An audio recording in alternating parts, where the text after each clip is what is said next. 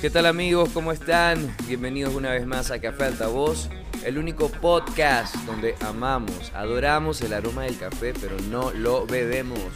Si estás escuchando este podcast por primera vez, pues bueno, te contamos que aquí hablamos temas relacionados a la resiliencia, a la superación personal y todos los puntos que surgen a partir de la búsqueda por nuestra mejor versión. Así que sean todos ustedes bienvenidos, bienvenidas y aquí empezamos.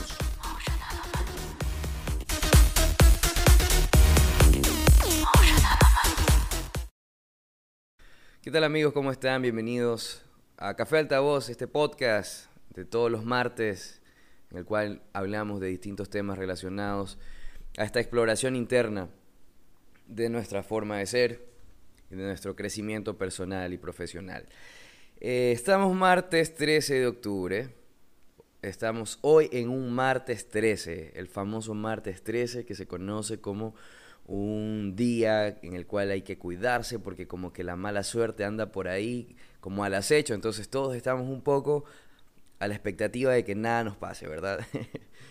Eh, vamos a hablar de algunas cosas el día de hoy, vamos a tratar algunos temas justamente relacionados a esto, ¿no? A, esta superstición de creer de que algo pueda pasar eh, si no hacemos algo adecuado o si no pasamos algún ritual o algo así. Entonces, eh, bueno, en estos días me he encontrado en reuniones con, varios amigos que no veía hace años, lo cual ha sido súper genial. Y dentro de esas conversaciones han surgido varios temas, ¿no? Entonces yo dije, bueno, podemos quizás tratar un poco de eso, ¿no? Porque es como que mi día a día siempre trato de contárselos a ustedes. Entonces, el día de hoy vamos a hablar justamente de estas emociones, de, de las sensaciones que a veces, como todos los seres humanos pasamos, nos ocurren, ¿no? Estamos alegres, a veces estamos tristes, a veces tenemos un amor, a veces tenemos un desamor, a veces estamos motivados, desmotivados. Bueno, entonces estamos en esta ruleta rusa llamada vida. Entonces en el día a día nos encontramos con distintos estados de ánimo o con distintas personas que nos recuerdan ciertas cosas. Eh, bueno, dentro de estas conversaciones que he estado llevando a lo largo de esta semana, existía un, un factor común, un denominador común que se repetía y era justamente de un flashback, porque, bueno, estaba reuniéndome con amistades del colegio, desde el colegio, ¿no? Entonces comenzaron a florecer todos estos recuerdos de adolescencia y, obviamente si sirve de algo esto es para marcar, ¿no? Un post, un post eh, vivencial de eso, o sea, para decir, mira, ¿te acuerdas cuando hicimos esto? ¿Cómo éramos en esa etapa, a esa edad y cómo somos ahora y cómo miramos las cosas ahora y cómo las enfrentamos? Entonces, uno de, los temas que se repetían de forma inconsciente era como esta especie de del aprendizaje, ¿no? De poder entender y decir, mira, chuta, hicimos tantas locuras, tantas cosas eh, de adolescentes y ahora las entendemos de mejor manera. O decir, ¿sabes qué? Mira, yo no volvería a hacerlo porque yo ya entendí quizás que la teoría eh, en la práctica no es tan funcional, cosas así. Entonces, uno de los elementos que nos que nos unía a todos en estas conversaciones era de cómo cada uno de nosotros inventó una forma de, de sobrellevar alguna situación, ¿no? Eh, algunos de pérdida de peso, otros de pérdida de pareja, en otros eh, temas económicos, financieros, eh, académicos. Entonces, cada uno de nosotros desarrollamos una autodefensa en el cual lo podemos interpretar de cualquier manera a efecto placebo. Algunos eh, nos involucramos más en, nuestra cuestión eh, intrapersonal, de, de, tratar de entendernos por dentro, evolucionar como seres humanos, aumentar nuestro, nuestro espíritu hacia una edificación positiva de, de nuestra forma de ser, de nuestra forma de ser, tratando de mejorar justamente eso, ¿no? Parte del pasado. Y es muy importante y, y, fue muy bonito poder hablar de estos tipos de temas porque cada uno, ¿no? O sea, siempre lo hablamos en el podcast, cada uno mantiene una historia detrás. Y esta historia eh, solo la conoce cada uno de ustedes. Tú que me estás escuchando, sabes lo que has venido pasando, cómo lo has ido superando y te has desarrollado una forma de sobrevivir y de sobrellevar eso. Gimnasio, educación, nuevo idioma, viajes, em, nueva pareja. Existen un sinnúmero de cosas que nosotros estamos generando esas historias para poder cambiar las historias de atrás, las historias del pasado. Entonces eso es muy importante y lo, consideré interesante para mencionarlo antes de empezar con el tema del día de hoy, justamente eso, entender y saber que cada uno de nosotros podemos tener un placebo. Algo de que sabemos de que quizás no es un medicamento, no es algo específicamente eh, científico que nos pueda detonar un grado de, de felicidad o de tranquilidad o de paz, pero haciendo determinada cosa o generando determinada acción conseguimos esa recompensa de sentirnos tranquilos con nosotros mismos. Así que bueno, vamos a empezar un poco con el tema del día de hoy. Hablando de esto del martes 13, yo quiero ya este mes poner, quizás darle otro matiz al podcast y tratar de hablar de temas eh, diferentes. Siempre hablo de, de temas que tienen mucho que ver con la parte de evolución profesional conectada a nuestra forma de ser, a nuestro, a nuestro carácter, a nuestra forma de actitud frente a la vida y a las adversidades. Pero esta vez quiero abrirme un poco más con ustedes y contarles una historia, aprovechando que estamos en octubre, este mes que se conoce así como de, eh, de historias de terror o historias eh, duras o tristes. Em, vamos a hablar o quiero contarles acerca de una historia de amor que yo tuve hace muchos años. Yo estaba en la universidad, estaba, eh, no recuerdo bien qué semestre, pero bueno, por cosas de la vida, yo en el colegio me encontraba eh, estudiando en un colegio que tenía la particularidad de que los que estudiaban en ese colegio, se graduaban en ese colegio, eran porque los votaban de, otros colegios por, por mala conducta, por ser rebeldes, por tener mal comportamiento, cualquier tipo de, conductas dispersas que no tienen... Eh, que no trataban de acoplarse al sistema. Entonces yo como siempre he sido muy rebelde en ese sentido.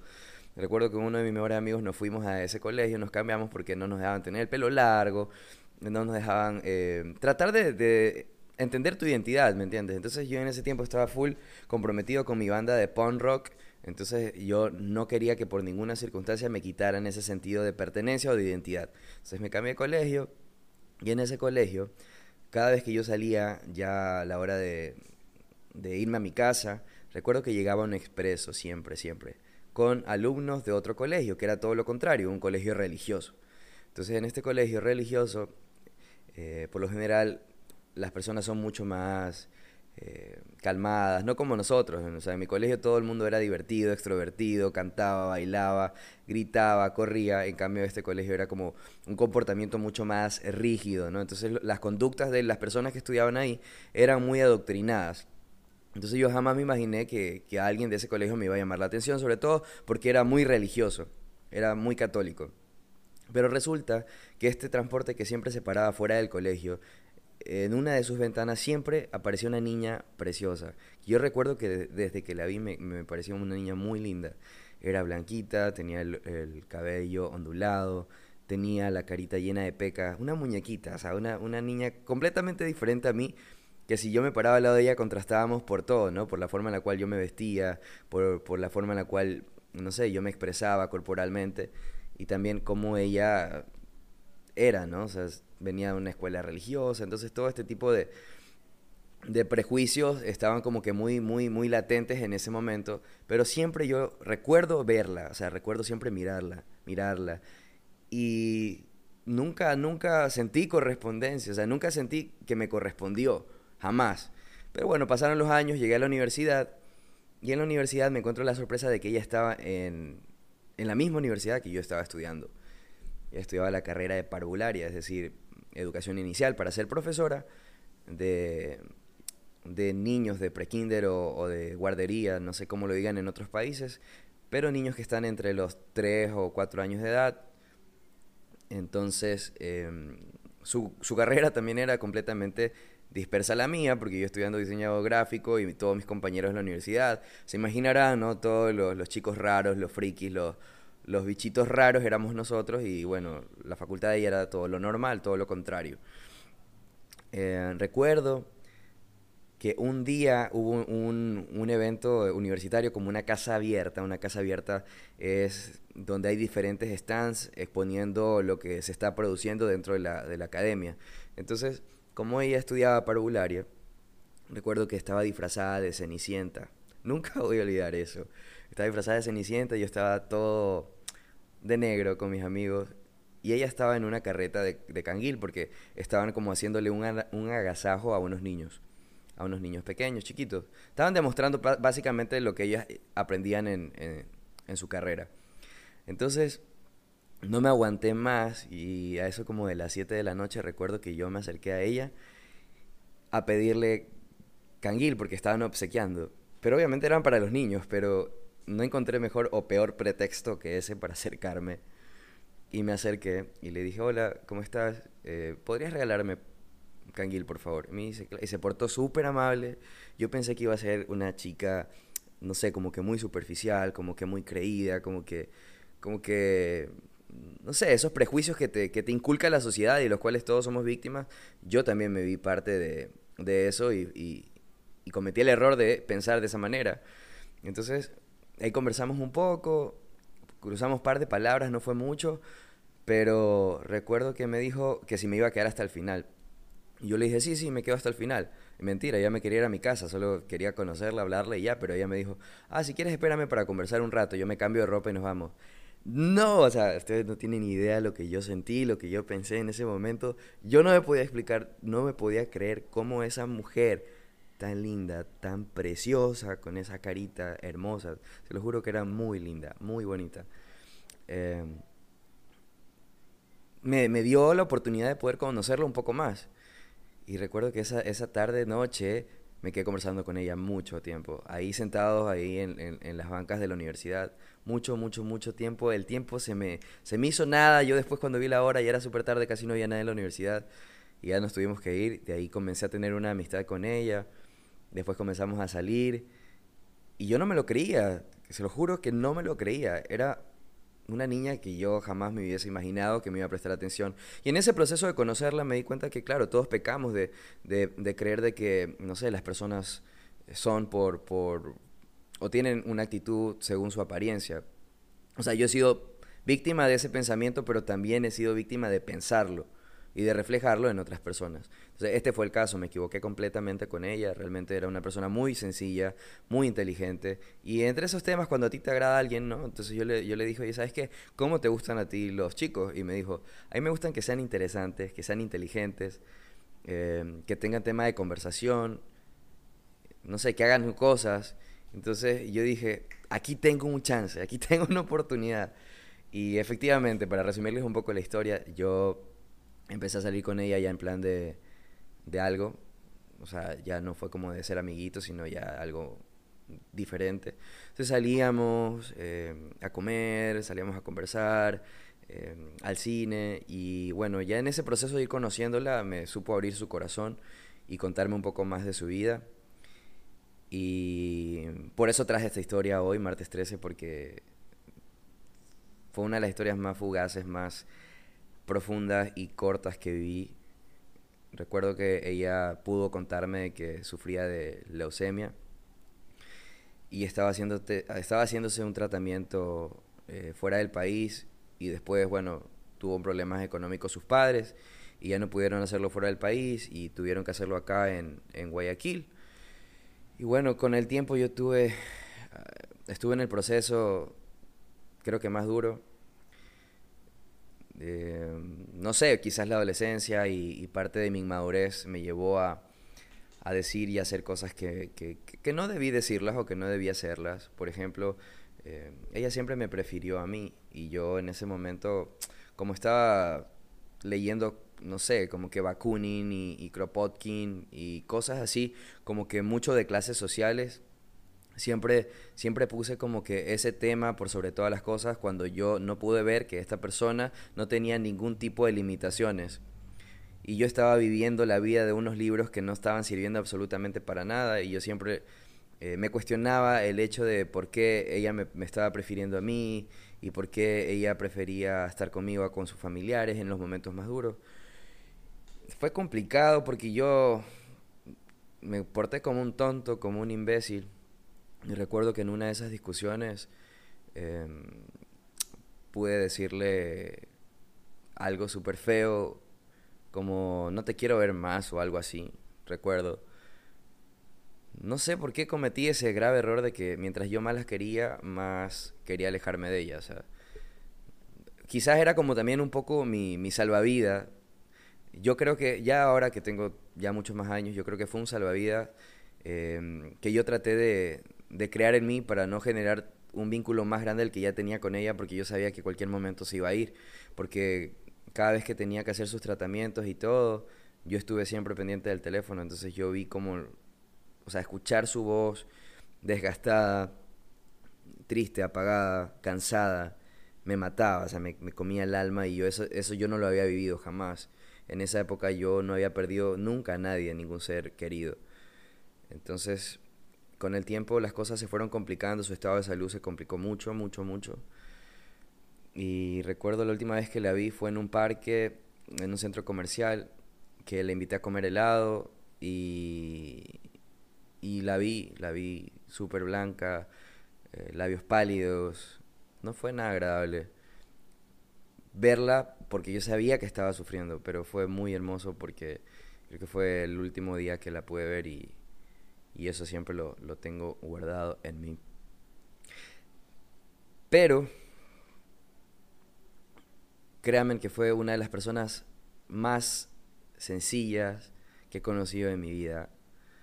Venía de, de, una clase social alta, no tenía ningún complejo, le agradaba mi presencia, le agradaba mi cerebro, y en ese momento yo no sabía que, que lo que había dentro de mí tampoco, estaba muy disperso.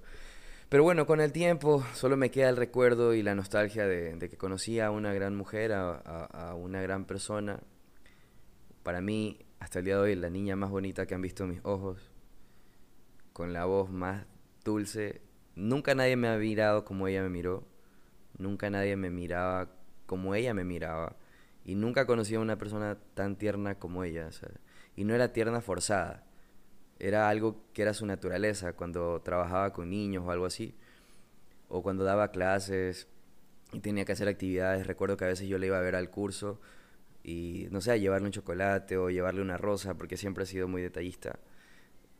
Yo podía estar 15 minutos contemplando cómo hacía su trabajo porque yo la admiraba. Entonces también yo creo que fue una de, las de las situaciones o relaciones personales o intrapersonales que pude haber tenido más importantes porque con pocas personas he sentido admiración y creo que por ella pude sentir mucha admiración por la pasión que ella tenía por, por su carrera. Entonces es algo que, que, lo llevo aquí conmigo también. Así que nada, pues amigos, este fue un episodio diferente, este es un episodio de martes 13.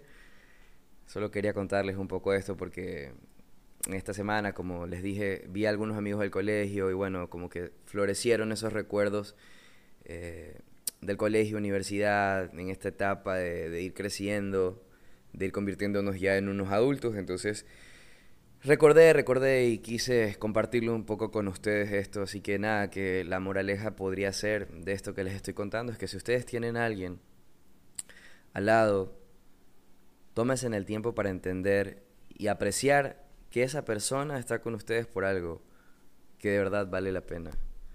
Que cada uno de nosotros somos muy valiosos, aunque a veces sintamos de que no, que no somos lo suficiente para alguien, somos muy valiosos.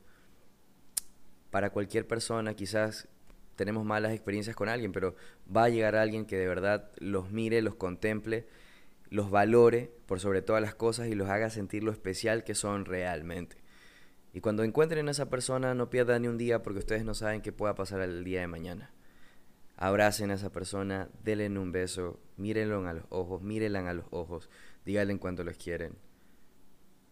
Porque de eso se trata un poco, poder entender ese tipo de sentimientos y poder, no sé, crecer también con ese tipo de sentimientos. Esta persona ya no está conmigo, se fue y se fue enojada conmigo es algo que no, no lo puedo perdonar, me lo puedo perdonar, pero, pero estoy seguro que, que me ha servido muchísimo esa experiencia, pese a que fue muy joven cuando la conocí, hasta el día de hoy recuerdo muy claro todo lo que viví, pero bueno. Pero bueno, bueno, bueno. Espero que ustedes no hayan pasado por eso, pero estoy seguro que cada uno de nosotros tiene una historia, una historia de amor, una historia triste, una historia que nos dejó un mal sabor de boca, pero también una gran lección. Así que aprovechen, vivamos el, el día como que fuera el último, porque de verdad no sabemos qué pase mañana.